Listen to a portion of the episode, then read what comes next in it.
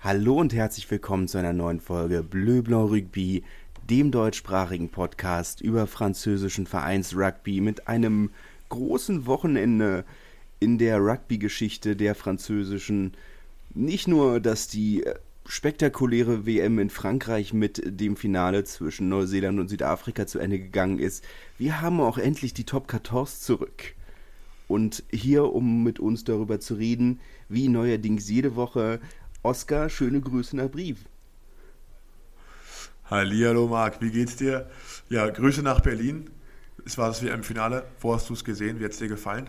Erzähl ich habe es tatsächlich auf der heimischen Couch gesehen.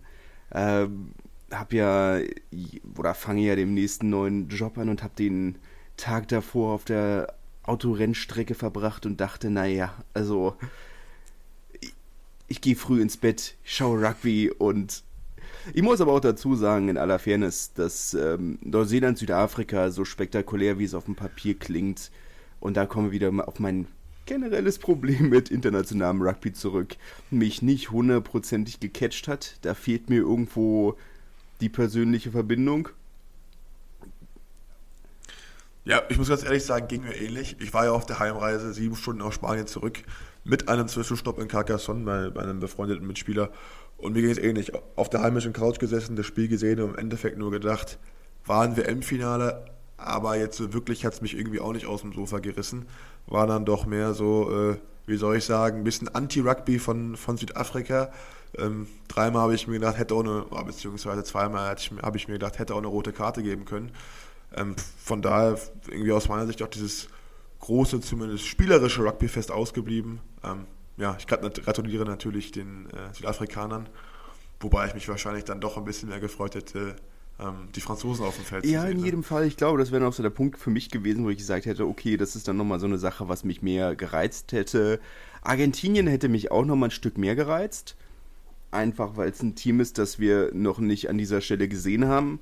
Und es ist natürlich schon so, dass seit der WM 1995 sich kein neues Team mehr für das Finale qualifiziert hat. Seitdem gab es nur Neuseeland, Frankreich, England, Australien, Südafrika. Und es wäre natürlich schon schön gewesen, ein Land zu sehen, was noch nicht auf diesem, diese Schwelle noch nicht überschritten hat. Äh, vielleicht auch nicht unbedingt aus der, in Anführungszeichen, englischsprachigen Sphäre kommt. Hätte ich schon irgendwo schön gefunden. Vor allen Dingen man ja auch einfach mal so, so ganz klar sagen muss, wenn nicht ja. jetzt, wann dann. Also wenn man schon keine Heim-WM Heim gewinnt, dann, dann wird es wahrscheinlich noch ein bisschen dauern, bis äh, wir das nächste Mal eine Chance beziehungsweise die Franzosen eine Chance dazu haben. Aber gut, ja, jetzt ist ja vorbei die WM. Was, das Einzige, was uns bleibt, sind, sind die ein oder anderen, die bei der WM waren und jetzt äh, zu Top 14 kommen. Ähm, ja, wer waren denn für dich so die, die WM-Spieler, auf die wir uns jetzt in, in Frankreich freuen ich können? Ich denke, für mich, der, für mich die spannendste oder potenziell spektakulärste Neuverpflichtung ist Sammy Randrandra. Ähm, in Lyon, die ja ohnehin einen Spielstil pflegen, der durchaus tendenziell eher auf die spektakuläre Art und Weise abzielt, gerade in Kombination mit David Njashvili und ähm, Monti Ioani. Das kann schon sehr spannend werden. Vincent Rates haben sie auch noch, der nicht bei der WM war. Sein letztes Länderspiel für Frankreich ja schon ein paar Jahre her, aber der für meine, aus meiner Perspektive immer noch ein sehr unterschätzter Hintermannschaftsspieler ist, beziehungsweise Flügel 15.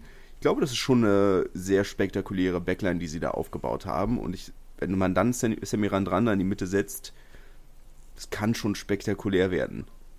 Hat man auf jeden Fall ja. Durchschlagskraft. das, äh, das, das, das können wir festhalten. Äh, so Bundiaki-mäßig ja. durch die Mitte. Das ist auf jeden, auf jeden Fall da. Ja, was, was ich interessant fand, jetzt äh, natürlich, äh, um jetzt wahrscheinlich die prominenteste Neuverpflichtung, auf die wir uns hier im französischen Rugby freuen können, äh, war natürlich ja. Kulissi, der, der Kapitän von Südafrika.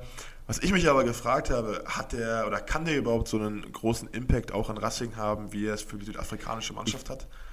Weil er kommt ja dann noch viel über, über Spielgefühl ne, und über irgendwie seine Art. Ich weiß nicht. Da bin ich, also ich sage, die, äh, das Sportliche kann ich jetzt nicht allzu viel sagen. Ich glaube, für mich ist eher so dieser große Faktor, dass er, ich meine, wann wird er denn in Paris ankommen letzten Endes? Beziehungsweise nicht in Paris, sondern ähm, in der 92. Ähm, ja, ich meine, er ist jetzt, die Saison ist vier Spieltage alt. Jetzt ist er erstmal wieder in Südafrika den Titel feiern und dann hat er Urlaub und dann ist Weihnachten. Ähm, die Frage ist halt diese Saison. Ich hatte, glaube ich, oder ich hatte in vor der Saison hatte ich gesagt, dass ähm, ich denke, der, dass sein großer Auftritt in der nächsten Saison kommt und er diese Saison noch ein bisschen braucht, um reinzukommen. Was mhm. bei anderen Veteranen vielleicht gar nicht mal so der Fall ist. Also ich sag mal zum Beispiel, Sam Whitelock ist ja auch noch ein Thema. Der wird sich in Po schnell zurechtfinden, allein schon, weil sein Bruder seit einer gefühlten Ewigkeit da spielt das macht es dann schon, schon einfacher. Und es, ich glaube, dass ein Siakolisi wird sicherlich sportlich seine Leistung bringen irgendwo, aber noch nicht unbedingt in diesem Jahr.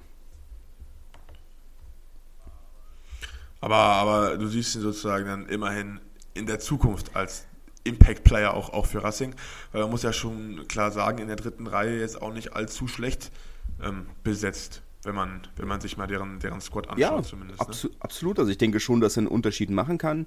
Ähm, man, dafür ist er halt einfach der Spieler, der er ist, aber er kommt sehr spät in eine Mannschaft, die aktuell in dieser Saison komplett im Wandel ist. Der ganze Verein macht gerade krasse Veränderungen durch, sowohl ähm, abseits des Platzes als auch äh, auf dem Feld. Viele neue Spieler, ein sehr neuer Kader, ein sehr durchgemischter Kader und natürlich hat er da die Erfahrung, aber es ist natürlich für ihn auch schon eine riesige Umstellung zu sagen, okay, das ist jetzt das erste Mal, dass er außerhalb von, von dem eigenen, von der eigenen Heimat irgendwo, beziehungsweise dem, dem eigenen Verein irgendwo spielt. Das ist dann, die ja, Lebensumstellung ja. darf man nicht, äh, nicht unterschätzen. Denke ich, gerade Paris ist äh, nicht unbedingt ein unspektakuläres Pflaster. Ich meine, selbst ein Denkarte hat sich damit schwer getan. Das ist dann. Ähm, also. Ja, ich meine, wenn wir jetzt schon bei Paris sind, können wir bei, bei Stade Francais weitermachen mit Brad, Brad Weber, ähm, Neuner von den All Blacks dazugekommen. Ähm, ja, etwas älterer auch, ja, älteres Semester, hat bestimmt einiges an Erfahrung. Ähm, und da muss ich, glaube ich, glaub ich, auch sagen, dass er das Team auf jeden Fall weiter, weiterbringen wird. Nimmt ja so ein bisschen die Rolle von, von ja. Morgan Parra ein, der ja vom, vom Spieler sozusagen in den Trainerstab auf, aufgerückt ist. Und äh, ich denke sicherlich auch ein, auch ein gutes Signing. Ähm, wird mit seiner, mit seiner Experience, wie man so schön sagt, denke ich dann doch einiges, einiges für, den, für den Erfolg tun und für die, die Ambitionen, die ähm, sich die, ja, Dr. Wild und Stade Francais die Saison wieder gesetzt haben. Und sie haben ja auch heute nochmal nachgelegt mit ähm, einer, einer, Verpflichtung eines rechten Props, den ich so gar nicht kannte. Ähm, ich weiß nicht, kennst du ihn besser? Ähm, äh, Gum, äh, wie heißt er? Ach Gott, jetzt habe ich Wir hatten darüber geredet. Wie heißt er denn jetzt? ähm, Gomez Codela? Ich weiß nur, dass er 38 ist. Ja, ich glaube. Ähm, ja, ich meine, sagt mir schon was. Hat, glaube ich, schon eine Weile für Lyon gespielt. Ähm, Gomez Codela, doch irgendwie so in der Richtung. Gut, mein Spanisch ist jetzt nicht besonders doll, muss ich sagen. Aber ähm, bringt natürlich die Erfahrung mit. Ich meine, können wir, wenn wir bei Stade Francais sind, können wir auch über letzten Endes deren wichtigste WM-Neuverpflichtung, wenn man so bezeichnen möchte, auch noch reden Laurent Labid und Karim Gisal, äh, die ja aus dem Trainerstab ja, der Nationalmannschaft äh, die den Verein übernehmen. Darf man ja auch nicht vergessen, dass das France die ersten drei Spiele ohne Trainer best äh, bestritten hat. ähm, da muss ich, da muss ich eingrätschen, interimsweise äh, ja auch von Kobus ja, trainiert worden. Ne? Aber gut, mach, mach, mach, mach weiter, mach weiter. So viel muss gesagt, aber gut, nochmal. Ich ja. meine, es kann schon einen Unterschied machen. Laurent Nabi äh, gilt als einer der besten Offensivtrainer in Frankreich. Karim Gesal ist ein sehr, sehr guter Kaderplaner. Ich glaube schon, dass es dann, dass das fast mit die wichtigsten Verpflichtungen sein können. Vielleicht noch ein bisschen eine Ruhe reinbringen, die Gonzalo Quesada vielleicht nicht hatte oder haben konnte. Das muss man hm. dann vielleicht ähm, ist, äh, man, er ist ja offensichtlich ein sehr guter Trainer, wurde jetzt heute zum neuen Nationaltrainer Italiens ernannt. Oder gestern. Eins von beidem ist ja auch egal letzten Endes. Ist Italien. Ja. Ähm, muss man sehen. Ja, was, was ich mich nur, was ich mich nur sozusagen ein, ein bisschen gefragt habe und weil ich, ich fand es auch ein bisschen komisch, klar, ähm, Georgi, Georgi Milikice ja jetzt verletzt, deswegen ja auch ähm, die neue Verpflichtung als, als Joker Medico. Was ich dann doch schon etwas komisch fand, dass man ja dann eigentlich ja auch schon einige junge äh, ja. Props im Kader hat. Ähm, Gerade so, ich meine, Londi Dakar hat jetzt auch das Testspiel gespielt. Äh, man hat ja auch erst einen, einen neuen rechten, rechten Prop aus, aus Rouen verpflichtet und den jetzt nochmal jemanden vorzusetzen, der die ganze Saison bleibt, der 38 ist, ähm, zeigt ja eigentlich schon, dass man dann doch vielleicht etwas weniger ähm, ja, Vertrauen in die eigene Jugend hat. Und ähm, ja, finde ich dann schon irgendwie ein bisschen schade, weil wurde ja angekündigt, dass man doch jetzt eigentlich mal mehr auf die auf die eigene Jugend äh, setzen möchte. Ja, sind ja, haben ja in Kader schon um, um fünf Spieler, um fünf Profiverträge verringert wollen nochmal äh, fünf Profiverträge zur kommenden Saison äh, abbauen auch. Mal gespannt, ähm, wie es mhm. läuft, um eben der Jugend diese Chancen zu geben. Aber ja, wie du sagst, ist schon eine, eine kuriose Entscheidung. Ähm, aber gut. Ich meine, aktuell läuft es ja auch sportlich jetzt nicht so gut, zumindest jetzt an diesem Wochenende. Ähm, Bayonne Stade Francais 16, 16 zu 3. Ähm, ich habe es gesehen, Spiel um, Spiel um 14 ja. Uhr. Ich weiß nicht, hast du es live gesehen oder hast du dann ähm, alles auch live gesehen? Wie fandest du es? Wie. Ähm, ich meine, wir können schon vorwegnehmen, ein Rugby-Feuerwerk war es auch nicht. Es war auch, auch mit Ansage letzten Endes. Vielleicht noch mal einmal kurz ähm, den einen Schritt zurück. Ähm, du hast gesagt, sportlich ein bisschen schwierig. Einmal kurz der Vollständigkeit halber noch deine, ähm, deine Tipps für Halbfinalisten Abstiegskandid äh, Absteiger und Relegationsteilnehmer. Dass wir das auch ähm. einmal ähm, offiziell haben, damit wir uns am Ende der Saison äh, dann groß schämen können, wie falsch wir lagen.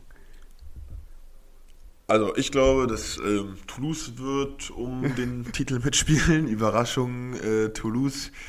Ich sage dieses Jahr ähm, Überraschung als Überraschung vielleicht äh, ja. Castres. Ähm, so mal Überraschungsteam. Dann habe ich noch, ich, also machen wir erstmal die Halbfinalteams. Ich sage äh, Toulouse, Toulouse Castres als Überraschung. Ähm, glaube noch Bordeaux. Ja. Und was ich mir auch noch gut vorstellen könnte, wäre, ich schwanke gerade zwischen, zwischen Bayonne, können die nochmal so eine Saison machen? Und natürlich auch irgendwie, äh, ja, eigentlich muss man auch La Rochelle ja. da irgendwie mit reinbringen, ne? Ich weiß nicht, also es wird irgendwie, irgendwas in die Richtung wird es werden. Ich sag mal, ähm, ja, La Rochelle. La Rochelle ist wieder im Halbfinale. Äh, der Vollständigkeit halber, ich hatte Toulouse, Bordeaux, ja. La Rochelle und äh, Lyon. Genau, und dann, was hat man noch? Jetzt Abstieg, ne? Genau, jetzt Abstieg und Relegation. Ja, also, ähm, ich sag mal so, äh, unten mitspielen, ich glaube, unten mitspielt wird Oyonnax, Perpignan, ich meine, Po ist jetzt Tabellenführer, deswegen tut es mir jetzt ein bisschen leid, es zu sagen, aber ich kann mir auch vorstellen, dass das Po es wieder schwierig haben wird. Und ja, ich glaube, die drei Vereine werden es unter sich ausmachen. Ähm, Oyonnax dann vielleicht doch eher diejenigen, ja. die dann direkt absteigen.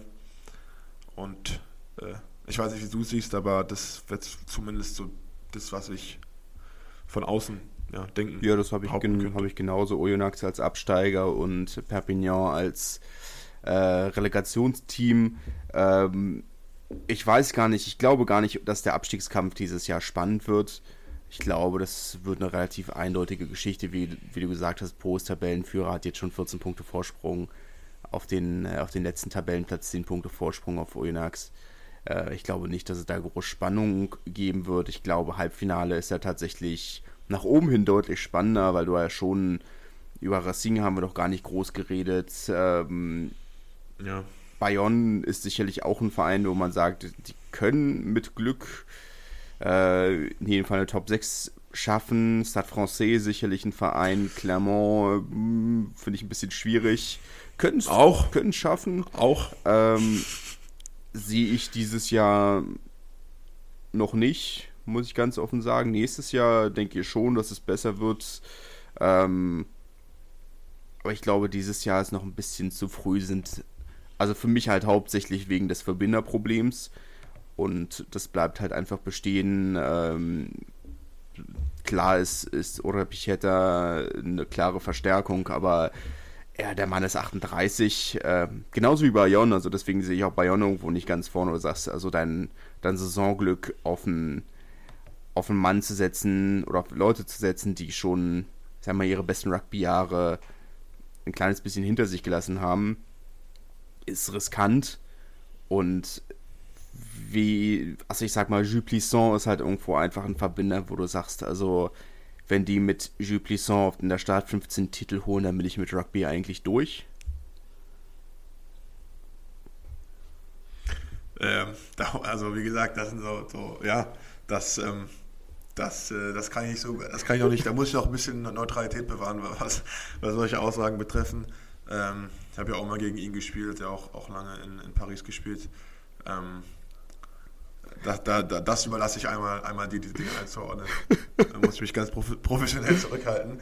Ähm, wobei ich glaube, dass natürlich auch er einfach seine, seine Qualitäten hat. Ob die jetzt ausreichen, um Top 14 im Finale zu gewinnen, ist vielleicht nochmal was anderes, aber ja auch nicht ohne Grund für, für Frankreich. Ja, aber ich glaube, der Grund war, dass die Alternativen noch schlechter waren. Ähm, ich es ist natürlich, ich, ich verstehe, was du sagst, es ist nicht ganz fair, dass er für ähm, für die schlechteste Zeit, die Frankreich je hatte, naja, je weiß ich nicht, aber für eine der schlechtesten Phasen der französischen Nationalmannschaft so ein bisschen sinnbildlich steht. Das ist nicht, ist nicht ganz fair. Er war nicht der einzige Grund dafür und nicht der einzige Faktor und auch er kann nur mit dem arbeiten, was er vorgesetzt kriegt.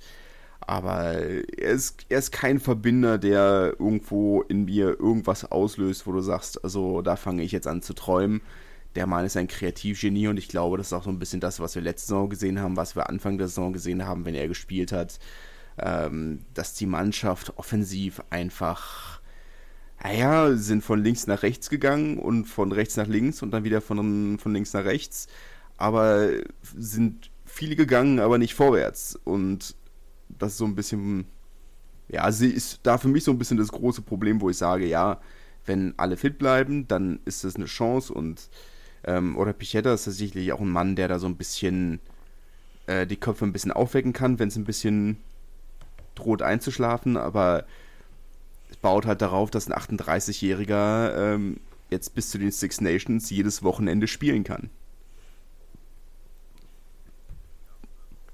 Ja, also stimmt. Ähm, ist, ist jetzt vielleicht nicht, nicht das, was, äh, was erstmal einem sofort als Erfolgsversprechen ins Auge springt. Aber ähm, in der Top-Tour ist ja schon viel passiert und äh, ja. wir können es zumindest nicht ausschließen. Das würde, ich, das würde ich mal so in den Raum stellen. Oh. Ähm, du hast ja auch gerade von dem einen Clermont-Fan erzählt, der dir immer zuschreibt. Ähm, der kann er zumindest kann, noch träumen. Er kann träumen. Und, äh, ähm, ja. es, es tut mir auch leid, ich möchte nicht immer auf Clermont rumhacken, allein schon, weil ich selber fünf Clermont-Trikots in meinem Schrank rumliegen habe. Ähm, ich möchte nicht, ich möchte nicht auf diesem Verein, Verein, ich möchte ihnen gar nichts Schlechtes. Überhaupt nicht. Und das tut mir auch leid, da immer zu meckern, aber es ist irgendwo, ich meckere viel mit Clermont, weil ich weiß, was der Verein könnte. Und ich glaube, das ist immer so diese dauerhafte Frustration, die viele Clermont-Fans haben, dieses, ah, weil es so nah dran und am Ende des Tages ist dann, äh, aber gut, ähm, um vielleicht werden sehen, was, sehen, was, passiert. passiert. Äh, um den Bogen zurückzuspannen, nachdem ich ihn einmal ausgespannt hatte. Was passieren kann, wenn der Verbinder ausfällt, haben wir dann doch bei Bayonne Stade Francais gesehen. Ähm, Joris äh, Segons, der ja am Ende des Jahres tatsächlich nach Bayonne wechselt, nach zwei Minuten mit einer üblen Verletzung ausgewechselt, wird wahrscheinlich eine ganze Weile fehlen. Ähm, und nachdem Stade Francais nach eigener Aussage das ganze Spiel auf seinen Fuß ausgerichtet hatten, ähm, hinterher dann nicht mehr allzu viel bei rumgekommen. Gasse auch schwierig, sieben, sieben eigene Gassen verloren an Bayonne. Das macht es dann irgendwo schwierig zu gewinnen. Ja, also äh, nochmal zurückzukommen, ich habe das Spiel ja auch, auch irgendwie live gesehen. Ähm, Und ich fand das schon überraschend, weil aus der letzten Saison war man ja gewohnt von Stade Francais praktisch die beste ja. Gasse überhaupt zu haben. Wir haben wirklich alle Bälle geholt. Und das, das war ja dann irgendwie dann nicht so viel am, am Wochenende. Und das, das hat mich überrascht. Es war, wie du gesagt hast, ein bisschen kreativlos. Man, man wusste nicht so wirklich, was der Plan ist. Und ähm, ja, dann am Ende äh, 16-3 in Bayern zu verlieren, sicherlich auch keine Schande. Aber ich hätte mir auch vorstellen können, dass da mehr drin gewesen wäre. Es wäre mehr drin gewesen. Ähm, Bayern sicherlich auch eine heimstarke Mannschaft, seit, seit dem Wiederausstieg zu Hause ungeschlagen. Und äh, es ist keine Schande, dort zu verlieren, überhaupt nicht. Aber ich hätte schon erwartet, dass ein Verein wie Stade Francais, die ja durchaus große Ambitionen haben, zumindest einen Defensivbonus holen. Hätte. Ja, ja. Also kann ich verstehen. Also ich habe ja, ich da ja mal selber drin gespielt und dann so die Auswärtskabine ist ja praktisch so eigentlich direkt unterm Neben der ja. Tribüne. Und während man sich sozusagen warm macht, hört man schon die Fans, äh, wie, sie, wie sie singen. Äh, das ist schon, das ist schon was krasses in Bayern. Vor allem, das ist ja auch so, so englisch Stadion, so ein ja. bisschen wie Castre. Kommen wir ja nachher nochmal zu. Und äh, ich kann mir auch, also ich kann mir auch vorstellen, dass dann vielleicht auch einfach die, die, ähm, ja, die ganze, das ganze Selbstvertrauen verschwindet in dem Moment, wo dann, was weiß ich, wie viele in das Stadion passen, da äh, die Penia Bayona an, anstimmen. Aber, aber gut, vielleicht ist es daran gar nicht gelegen. Aber ich kann es mir zumindest vorstellen. Ja, es ist natürlich, also man, es ist natürlich trotzdem auch so, dass man sagt, gut, also es ist jetzt Woche für Woche wird es mal ein größerer Umstieg mit dem Einstieg von Laurent Labi und Karim Gesal. Ähm, mhm. Vielleicht ist noch so ein kleines bisschen einfach Verwirrung drin, wer jetzt genau da sagen hat, wer genau was macht, wie macht, aber ja, wenig. Ähm, wenig auch von Montpellier, 16 zu 19, am Ende noch in der 80. Minute ähm, Vano Kakatze, Ex-Privist, nochmal einen Versuch gelegt. Aber, Racing aber Offensivbonus so genommen ähm, für Racing und natürlich den eigenen Defensivbonus gesichert. Ähm, möchte jetzt gar nicht von Enttäuschung reden, weil Montpellier, ähm, naja, es ist natürlich schon so, dass Montpellier jedes Jahr enttäuscht. Und wenn sie jedes Jahr enttäuschen, muss man sich natürlich schon fragen, ob sie wirklich enttäuschen oder nicht. Oder ob es nicht einfach das ist, was man von ihnen erwarten kann, nämlich verdammt wenig. Ähm, ich finde es immer schwierig, ähm, aber das war schon, war schon eine Nullleistung ähm, von Montpellier, muss man einfach, muss man einfach so sagen. Racing, die es natürlich auch clever ausgespielt haben, aber es war schon wenig von Montpellier, da hat viel gefehlt. Ja, also ich muss sagen, das, das Spiel habe ich nicht gesehen. Ich habe nur jetzt den Score gesehen und so ein bisschen die Highlights geguckt und muss ja dann an der Stelle heute auch ein großes Kompliment an, an Racing ausstellen, dass sie es halt geschafft haben, auswärts zu punkten. Ähm, na klar, fünf Punkte wären besser gewesen, aber äh, ich glaube, mit vier Punkten ist man jetzt auch nicht traurig. Und ähm, klar, was du sagst, du, du musst gerade in der Top 14 halt die Ambition haben, eigentlich alles zu Hause zu gewinnen, egal wie groß der Gegner ist. Gerade auch jetzt ähm, Paul Willems, der war ja wieder fit und man hatte eigentlich ähm, ja. das beste Team zu, zur Verfügung. Und ähm, dann sicherlich, äh, das kann man zumindest un unterschreiben, aus Sicht von Montpellier-Fans war das ein, ja, ein gebraucht, gebrauchter Sonntag. Ja. Das ähm, würde ich schon so unterschreiben. Ist, ne? äh, meine, heutzutage, du musst du, deine Heimspiele, dass du die alle gewinnen musst, das ist ja sowieso gesetzt, das ist seit mittlerweile was, 180 Jahren gesetzt. Ähm, das ist ja sowieso gut. Montpellier ist jetzt nicht unbedingt. Es ist ein. Ich finde finde es eines der besseren Stadien der, der Liga tatsächlich, sehr unterschätzt. Ähm, unglaublich steil. Ähm, schwierig, was ähm, das Drumherum angeht. Es ist äh, sehr voll, sehr eng und dieses bescheuerte System, dass du erst mit deiner Karte an einen Stand gehen musst. Dort musst du dir eine, äh, eine andere Karte kaufen, mit der du im Stadion äh, dann das Geld ausgeben kannst, die aufladen und damit kannst du dich dann drei Stunden für ein Bier anstellen. Ähm, es ist, ist jetzt nicht so der Publikumsmagnet, ne? Das macht jetzt die Leute nicht so heiß ins Nein, Stadion. das ist natürlich schon so, dass Montpellier auch mal so ein kleines bisschen. Montpellier ist ja nur wirklich keine Rugby-Stadt. Montpellier ist vieles, aber keine Rugby-Stadt. Ähm, was war jetzt diese krasse Statistik, dass der Trainer vom, vom Handballverein seit 32 Jahren im Amt ist? Ist schon äh, spektakulär. Ich meine, der hat ja auch alles gewonnen. Ne? Also Montpellier ja, ja, ja. ist eine Handballstadt. Der Fußballverein zieht auch nochmal und dann Fußball. ist natürlich schon so, dass du sagst, gut, ähm, wenn sie dann auch noch so spielen, hätte ich dann auch noch kein, hätte ich auch keinen Bock mehr ins Stadion zu fahren. Und man dann auch noch drei Stunden für ein Bier stehen muss. Also ich sag mal, also. sie sind nicht die Einzigen. Toulouse zum Beispiel ist genauso katastrophal vom, vom Stadion Außenleben, sagen wir es mal. Also dieses, die Matchday, die Fan-Experience, wie es doch heutzutage so schön heißt, ist nicht unbedingt die beste. Ähm, aber im Stadion selbst, also selbst wenn man ganz oben sitzt, man eine spektakuläre Sicht, weil das Stadion so unglaublich steil ist. Ähm, war tatsächlich ein kleines bisschen schwierig mit meiner Höhenangst, muss ich in Fairness sagen. Das kann ich sogar bestätigen. Ich war nämlich mal auf den, den French Sevens, auch in Toulouse und also das war also wirklich katastrophal. Wir wollten eigentlich nur was essen. Aber du stehst ja wirklich 40, äh, 50 ja. Minuten angefühlt. Ähm, und, und das auf dem Siebener-Turnier, wo es wahrscheinlich auch noch leerer ist. Ne? Also äh, das, das, fand ich schon krass. Also, das fand ich wirklich krass.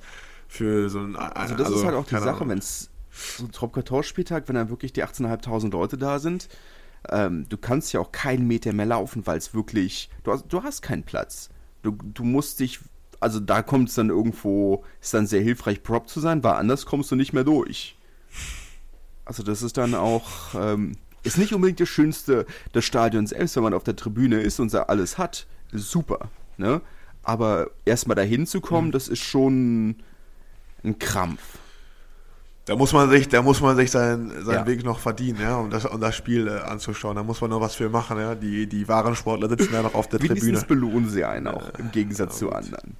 Muss man in Ferne sagen. Sportlich ist dann ja immer noch so eine Sache, äh, dass du sagst, gut, wenigstens gehst du glücklich nach Hause. Kannst du nicht sagen, wenn du Katalane bist?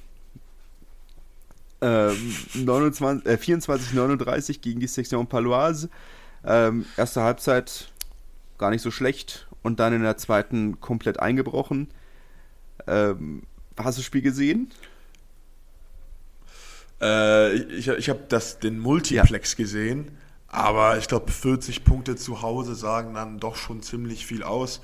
Ich habe dann noch den einen Versuch von, von Tuilage ja. gesehen, äh, der schon ziemlich beeindruckend war für einen, glaube ich, 18-Jährigen. Also, der ist krass, ja. Ähm, ich habe mal, ge äh, ich hab, ich hab mal gegen den gespielt, das war sein erstes Spiel bei den Espoirs da hat er noch äh, jeden Ball fallen lassen, weil, also, weil, weil er einfach mit so einer Wucht kam, dass man ihm praktisch jeden Ball irgendwie aus, aus der Hand reißen konnte. Da hat selbst unser Verbinder das noch geschafft. Ähm, ich würde fast das, mein Haus hier drauf verwetten, das, das kriegt er jetzt nicht mehr hin. Denn äh, was der für eine Wucht mitbringt, unglaublich. Also wirklich unglaublich. Ähm, und der ist, also, der ist natürlich schon groß, aber er ist für eine zweite Reihe nicht besonders groß aber was der trotzdem für ein Gewicht und eine Einschlagskraft mitbringt, das, also das ist beeindruckend. Ja. Das, äh, und das in den jungen Jahren. Also ich glaube, ähm, der hat jetzt auch nochmal einen Perpignan verlängert, Ende aber Jahres, äh, wie lange der da bleibt, das wird man sehen. Also am Ende des Jahres ist der wahrscheinlich gut, hängt natürlich davon ab, wie richtig wir mit unseren Prognosen liegen. Aber ähm, ja. nur nochmal für die Statistik. Ähm, das ist der schlechteste eigene Saisonstart, den Perpignan seit Beginn der professionellen Ära, also seit 1995, hingelegt hat. Ähm, nur Bayonne 2006, 2007 hatte einen ähnlich schlechten Saisonstart und hat noch den Klassenerhalt geschafft. Damals gab es allerdings auch noch kein Relegationsspiel, kein Access-Match, ähm, was sicherlich auch diese Saison wahrscheinlich wieder für alle Fans, naja, das rettende Ufer sein wird. Ähm, jetzt muss man relativierend sagen, letzte Saison, Entschuldigung, wollte ich nicht. Ja, ich meine, selbst, also das wollte ich auch gerade sagen, relativierend kann man sagen, ich meine, letzte, letzte Saison wir auch auswärts in, in, Brie, äh, in Perpignan gewonnen, mit, mit Brief damals noch an der Top 14. Das hat am Ende alles ja. nicht, nichts geholfen. Perpignan hat es trotzdem noch auf, auf Access-Match geschafft.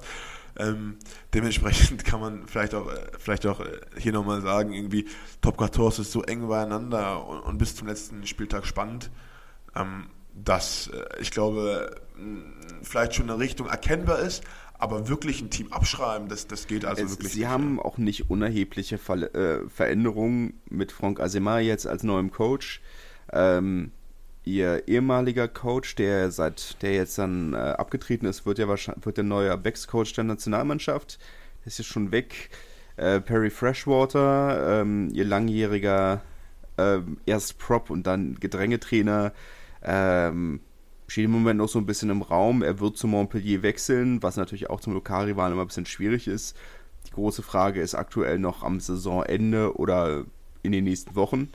Ähm, steht noch nicht so ganz fest. Aber vielleicht nochmal von, meiner Perspektive, weshalb ich Perpignan trotzdem ähm, auf dem Relegationsplatz sehe und nicht auf dem Abstiegsplatz, ist, dass sie mit äh, Geronimo de la Fuente unter anderem und Marvin Uri nochmal zwei nicht unerhebliche Verstärkungen nochmal für ihren Kader zurückkriegen. Ich glaube, die, sie, dort ist noch viel Potenzial für Verbesserung, während ich glaube, dass Oyonnax, die ja nicht wirklich Spieler bei der WM hatten, wenn man jetzt mal Pedro äh, Bettencourt außen, äh, außen vor lässt, ähm, relativ vollständig schon waren und nicht so viel mehr gerissen haben.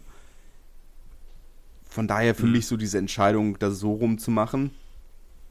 Ich weiß nicht, wie du das siehst. Ja, ja, sicherlich. Ich meine, man muss ja noch sagen, äh, jetzt Perpignan will auch noch zwei Italiener bekommen, Pietro Cicciarelli und ähm, ich glaube Alan. Tommaso Alan hat schon hat gespielt schon, der hat aber auf der 15 gespielt, ja. Hat schon gespielt, okay. Okay. Ja, also da, da kommt da sind auf jeden Fall jetzt einige in Kader neu integriert worden, die sicherlich einiges nochmal an Erfahrung und, und Klasse mitbringen werden. Und ähm, ich sehe es ähnlich, jetzt mit neuem Coach, neue Spieler, äh, Marvin Uriah auch nochmal die Feierlichkeit mit der südafrikanischen ja. Nationalmannschaft abgesagt, um jetzt noch schneller beim, beim Team zu sein. Und ähm, das zeigt zumindest, dass die Leute oder die Spieler da Bock haben auf das Projekt und der Klassenerhalt wahrscheinlich das, das Ziel ist für die Saison.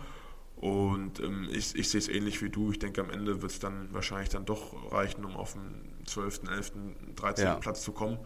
Und ähm, ja, Perpignan wird äh, weiter in der Das ist natürlich immer so ein bisschen die Fanfrage, ob du sagst, naja, willst du wirklich jedes Jahr verlieren oder doch wieder in die zweite Liga, was natürlich irgendwie scheiße ist, aber zumindest gewinnst du mal. immer so ein bisschen, ähm, ein bisschen schwierig. Aber äh, das ist dann sicherlich Ansichtssache. Äh, ja, wollen, ja. Wir, wollen wir weitermachen? nächstes, nächstes äh, Spiel. Lyon Clermont ähm, würde ich jetzt, hatte, habe ich als nächstes in meiner Liste. Ähm, auch ein Spiel jetzt von zwei Halbzeiten. Lyon äh, oder Clermont die erste Halbzeit gewonnen, Lyon die zweite. Äh, am Ende sehr starke Einzelleistungen, unter anderem von David Niashvili und Paddy Jackson. Ja. Der Kunstrasen sicherlich, ja, so ein bisschen das leidige Thema. Aber äh, hat natürlich dafür gesorgt, dass ein Spiel, was andere, andere, andererseits sonst ein bisschen schwierig hätte sein können, ähm, zumindest für Lyon-Fans nochmal ein positives Erlebnis nach dem Wochenende, was sie hatten. Ähm, ein bisschen schwierig, äh, das, das große das Fußballspiel gegen Olympique Marseille, was ja eins der wichtigsten Fußballspiele im französischen Kalender ist, äh, ja abgesagt, nachdem Marseille-Fans äh, den Mannschaftsbus und äh, den Fanbus von Lyon attackiert hatten, der Trainer unter anderem mit blutverströmtem Gesicht äh, abge, abtransportiert. Aber zumindest hier ein positives Erlebnis gesammelt. Ja, ich, ich muss irgendwie auch sagen, dass ich es ein bisschen, ein bisschen schade fand, jetzt für unseren, unseren Clermont-Fan, weil das hat ja doch ja. eigentlich ganz gut angefangen ne? für, Clermont, für Clermont, muss man sagen. Haben gut ins Spiel gefunden. Ähm, ich ich habe auch nur die erste Halbzeit live gesehen. Und ähm, als ich das Ergebnis gesehen habe, habe ich mich gefragt, was, was, ist, was ist denn passiert? Also, ähm, wenn man sich jetzt hier 41, 22 anguckt, das ist ja dann doch ja. schon ein hohes Ergebnis. Und ähm, ich weiß, kannst du mich da aufklären? Was, was ist geschehen? Also ähm, hätte ich irgendwie so nicht erwartet nach den ersten Minuten, die ich zumindest ja, gesehen habe.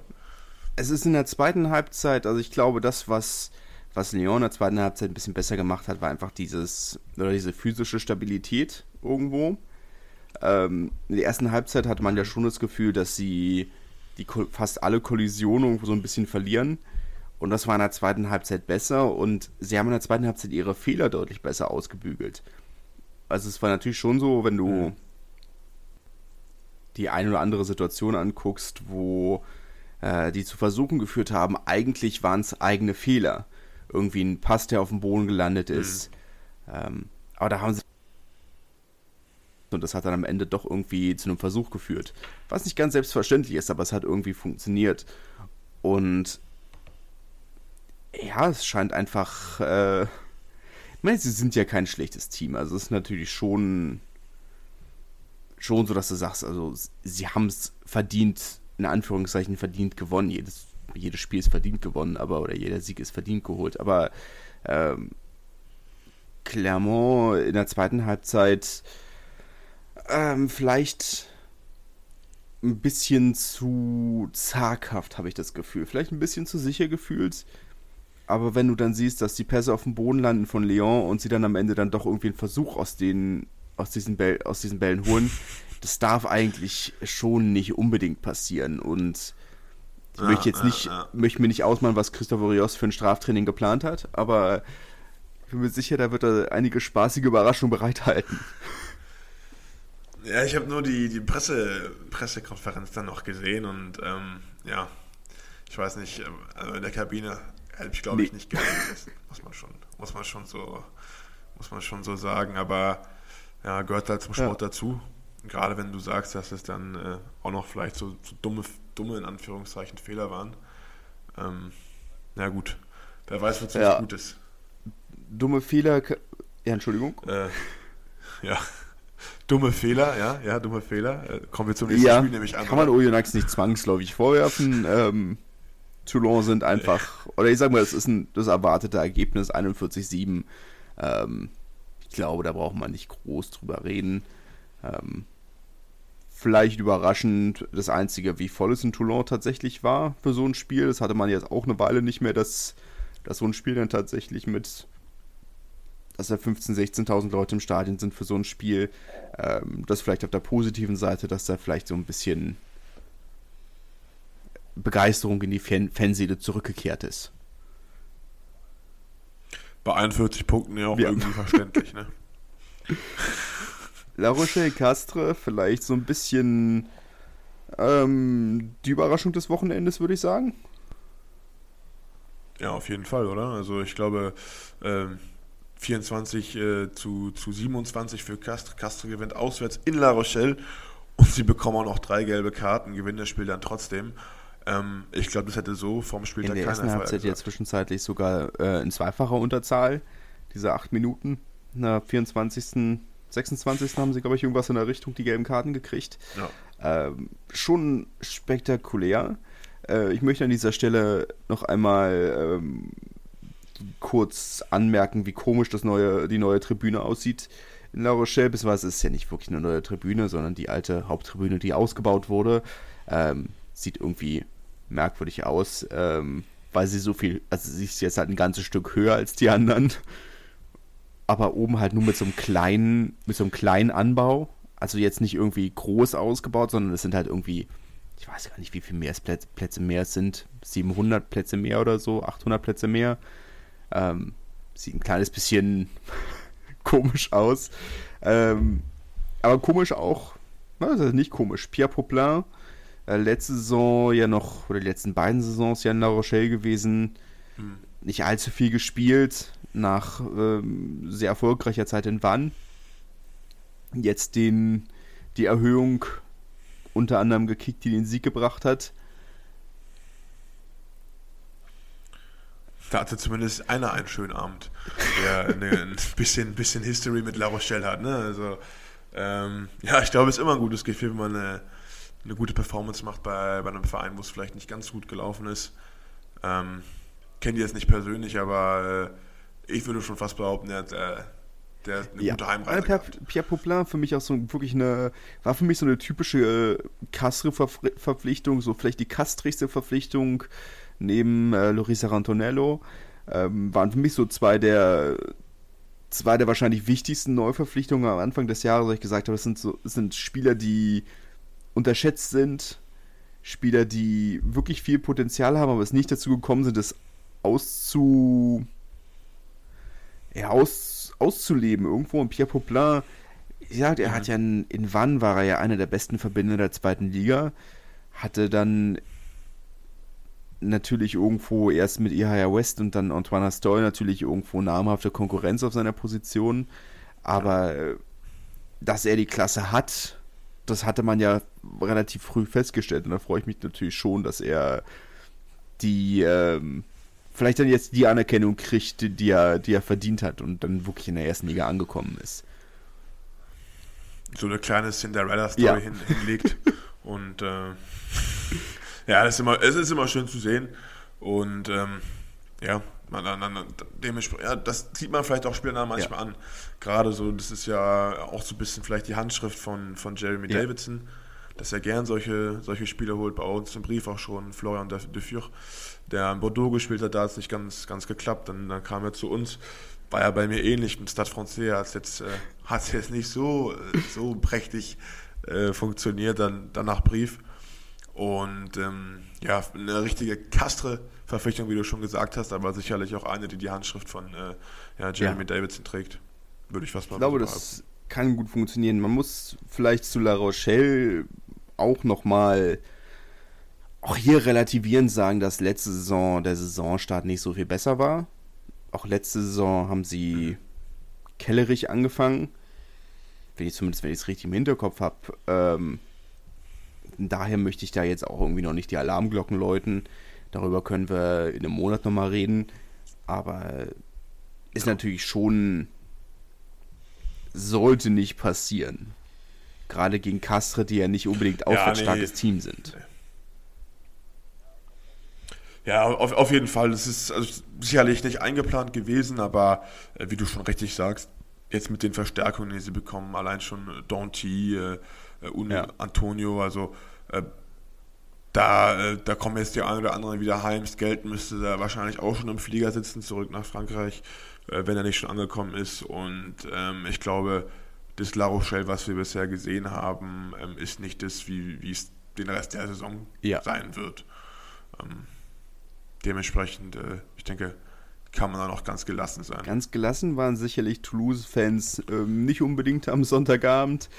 Ähm, 70 Minuten lang nicht unbedingt das bessere Team. Ähm, zwei Minuten mit zwei netten Versuchen, unter anderem von Ange Capuozzo, ähm, die die Führung gebracht haben. Am Ende Drop Goal zum 29-22, ein bisschen überraschend. Ähm, eher der Versuch oder eher Bordeaux den Defensivbonus äh, genommen, als der Versuch, den eigenen Offensivbonus zu holen. Ähm, es war, fand, habe hab ich als etwas kuriose Entscheidung empfunden. Wie mhm. ist das aus Spielerperspektive, dass du sagst, ist, haben die das einfach Boah. auf dem Feld äh, wahrscheinlich irgendwie gedacht, also, hm, ist jetzt noch nicht so doll gelaufen, dass wir das jetzt probieren? Äh, vielleicht sagst du dir auch einfach, komm, jetzt gehen wir mal in die Kabine hier, das war jetzt nicht der Glanztag und, und nehmen wir mit, was wir haben. Ähm, vielleicht hatten sie es auch gar nicht auf dem Schirm, wobei ich, den das, also, wobei ich das, das vor allen Dingen jetzt in Toulouse niemandem unterstellen würde. Es ist vielleicht einfach, das, dass, dass man sich sagt, komm, ähm, Bordeaux mit Konkurrent für, für die Top 6, lass den noch einen ja. Punkt äh, wegnehmen. Das, das ist zumindest sicher und ob wir jetzt hier noch äh, ja, einen Versuch legen, ähm, der steht auf jeden Fall, der steht zumindest ja. in den Sternen geschrieben. Äh, dementsprechend kann gerade nach, nach, der, nach der ersten Hälfte kann ich das schon verstehen, dass dann Toulouse sagt, komm, äh, nennen wir es einen Abend und äh, ja. ab in die Kabine. Es ist natürlich äh, bei beiden Teams äh, noch der große Faktor, dass einige Schlüsselspieler fehlen. Äh, Romain Tamac natürlich noch verletzt, äh, Antoine Dupont sowohl verletzt als auch im Urlaub. Ähm, der ein oder andere hat schon wieder gespielt. Piato Movaka äh, hat schon wieder gespielt. Ähm, Ange Capuozzo offensichtlich auch. Ähm, bei Bordeaux fehlt natürlich neben Damien Penaud als wichtigsten Neuzugang äh, fehlen natürlich auch noch Lucu und Jalibert. Die Achse, von der sie bis jetzt sehr, sehr abhängig waren. Äh, vielleicht so ein bisschen für mich so ein Takeaway, dass das nicht mehr zwangsläufig der Fall zu sein scheint. Mhm. Sie haben, mit wem haben Sie gespielt? Mit ja, Garcia glaub, auf der 10? Ich glaube schon, aber das lässt sich ja schnell rausfinden. Ja. Ähm, ich meine, oder? Ich muss einmal die Werbung wegklicken. Aber es ist natürlich, ähm, ja, wie gesagt, also es ist natürlich schon sehr überraschend, ähm, dieses Ergebnis, dass sie ich sag, letztes Jahr war es ja wirklich schon immer so, dass sie ohne, ohne Jalibert, ohne Lucu, und das hat man relativ schnell gemerkt, ähm, offensiv nicht allzu viel gerissen haben. Und. Mhm. Na, ich meine, jetzt zumindest fast äh, Toulouse an den Rand ja. einer Niederlage gebracht. Wobei man natürlich auch sagen muss, Toulouse mit einer unglaublichen Tiefe ja. im Kader. Das ist wirklich, wirklich unglaublich. Auf jeder Position vier, fünf, sechs Spieler wirklich mit, mit Top-14-Niveau, ähm, wenn nicht internationalem Niveau. Und dass die dann solche Spiele auch, auch gewinnen, zeigt einfach nur, ja, welche Klasse, welche ja. Klasse Toulouse hat. Ähm, klar, man, man spielt auch zu Hause. Das heißt, das ist dann auch so ein Sieg, der dann auch eigentlich erwartet wird. Aber klar, du spielst nicht mit deinem besten Team, spielst vielleicht ja, das hört sich jetzt vielleicht, das hört sich sicherlich ein bisschen abgehoben an, wenn ich jetzt von einer B-Mannschaft spreche, weil es ist keine B-Mannschaft, es ist eine absolute A-Mannschaft und die könnte ähm, genauso gut auch, auch äh, ja, würden genauso gut bei anderen Vereinen auch äh, Start spielen, aber bei diesem Star-Kader, ja. den Toulouse hat, ist es dann vielleicht dann doch eine B-Mannschaft, äh, B-Mannschaft und dass sie dann trotzdem gegen Bordeaux gewinnen, das äh, ist schon extrem aussagekräftig und unterstreicht einfach nur, dass sie aktuell das Team in der Top 14 sind, was es zu schlagen gilt, wenn man Ambitionen hat. Derby Liga dürfen wir natürlich auch nicht vergessen, das ist Derby de la Garonne. Ähm, tatsächlich auf der 10 Matteo Garcia und auf der 9 mit Paul Abadi. Ja. Ähm, ja. Ach, Paul Abadi, ja. Ja, wie konnte ich das vergessen? ja, habe ich auch, ich auch zusammengespielt letztes Jahr noch. Ähm, großes Saison. Debüt natürlich, was ich auch vergessen habe, für Tivita Tatafu. Äh, japanischer Nationalspieler, der allerdings nicht bei der WM dabei war. Ähm, ist natürlich spannend, auch mal wieder, na gut, er ist eigentlich Tongana, aber ähm, mal wieder einen japanischen Nationalspieler äh, in der Top 14 zu haben, ähm, auch sehr, oder kommerziell sehr, sehr wichtig. Aber vielleicht ansonsten ja. sehr schöner Versuch von Theon Zamak, der nächste in der Reihe. Ähm, Macht es natürlich ein bisschen einfacher, muss man sich keine neuen Namen merken. Aber äh, ja, es ist Ach so, ich, ja, ich bin, bin, bin ein bisschen beeindruckt, ein bisschen sprachlos, weil eigentlich hatte ich, hatte Toulouse kein Recht, dieses Spiel noch zu gewinnen. Eigentlich, ähm, jetzt kann man natürlich darüber reden, dass man sagt, gut, also wie kam es dazu, dass äh, Nance Duqueng, der das ganze Spiel über sehr souverän war, jetzt am Ende des Spiels dann doch irgendwie diese beiden hohen Bälle nicht gefangen hat. Aber gut, hat er nicht, bringt jetzt nicht irgendwie da reinzuschauen, aber. Ja, vor allen Dingen, was, was geht in, in dem Kopf von einem Spieler vor, wenn man in, in Toulouse auswärts spielt? Dann, ja, ich, ich kann mir das schlecht vorstellen, vor allem, wenn man dann diese Verantwortung hat, hohe Bälle zu fangen. Ja. Ist ja als zweite Reihe jetzt, äh, ja, zumindest, klar, man fängt irgendwie ab und zu mal eine Gasse und einen Ankick, aber er hat ja jetzt wahrscheinlich nicht den gleichen Druck. Ja. Ne? Also, ähm, aber klar, un, unnötiger Fehler ähm, den es zu vermeiden gilt, vor allen Dingen gegen Toulouse. Ähm, der dann vielleicht am Ende des Spiels kostet, man weiß es nicht, da kommt sicherlich einiges zusammen, aber, aber stimmt schon, ja. was du sagst. Ne? Naja, ähm, tatsächlich für die Top 14 war es das von diesem Wochenende. Ihr. No. Haben wir jetzt aber, denke ich, auch ganz ausführlich besprochen, ja. würde, ich, meinen, oder? Also, ähm, wenn einem was gefehlt hat, kann er uns gerne Feedback In, geben. Entweder aber, auf Instagram äh, natürlich, ja. äh, einfach eine ähm, eine Nachricht schreiben oder äh, über oder per E-Mail über info at bleublanc-rugby als ein Wort.de als ein Wort nicht mit reinschreiben, aber ich denke, das ist klar. Ähm, ansonsten haben wir ja jetzt dieses Wochenende einige sehr spannende Spiele in Top 14. Ich weiß, sie sind schon die Fandays in der Pro D2. Das Derby-Wochenende. Ja, also Derby-Wochenende bahnt sich an das Lokal, ja, ich glaube, die sind sogar, ich glaube, wir haben jetzt mehrere Lokalderbys in der Pro de wobei ich es nicht genau weiß. Fandays sind es, glaube okay. ich, noch nicht. Zumindest, wenn es die sind, dann sind sie an mir vorbeigegangen. Lokalderby jetzt aber trotzdem. Ja. Das kann man das sich kann freuen. In jedem Fall äh, das nächste Woche wieder bei uns. Ähm, ansonsten vielleicht noch organisatorisch von meiner Seite nur einmal noch mal kurz der Einwand. Ähm, dass ich ja schon seit einer ganzen, ganzen Weile äh, meine Website angekündigt habe und die Texte angekündigt habe und sie sind fertig. Es ist nur so, dass mein Laptop eine Katastrophe ist und ich zum aktuellen Zeitpunkt. Das kann ich bestätigen. Das kann ich ich habe einen neuen bestellt. er kommt hoffentlich die Tage an. Aber aktuell ist es schon so, dass ich sage, also er braucht eine Stunde, um hochzufahren und bis es soweit ist, habe ich jede Lust verloren, in dieser Website zu arbeiten. Ähm, aber es wird kommen, sobald der neue Laptop da ist. Die Texte sind fertig, es wird hochgeladen. Der Plan ist, ich habe noch nicht den idealen Tag gefunden, aber ich werde gucken, dass ich je, für jeden Spieltag irgendwo eine, eine kleine Vorschau schreibe mit irgendwie drei Themen, die wichtig werden können noch nicht den richtigen Tag gefunden, weil natürlich irgendwie Donnerstag wäre schon ideal, aber das schaffe ich noch diese Woche, das schaffe ich auch nächste Woche, aber danach mit Arbeit und Training hinterher wird es ein bisschen schwierig. Freitag ist dann fast schon zu spät, aber ich glaube nicht, dass ich es viel früher schaffe, aber das ist dann, das werden wir dann sehen.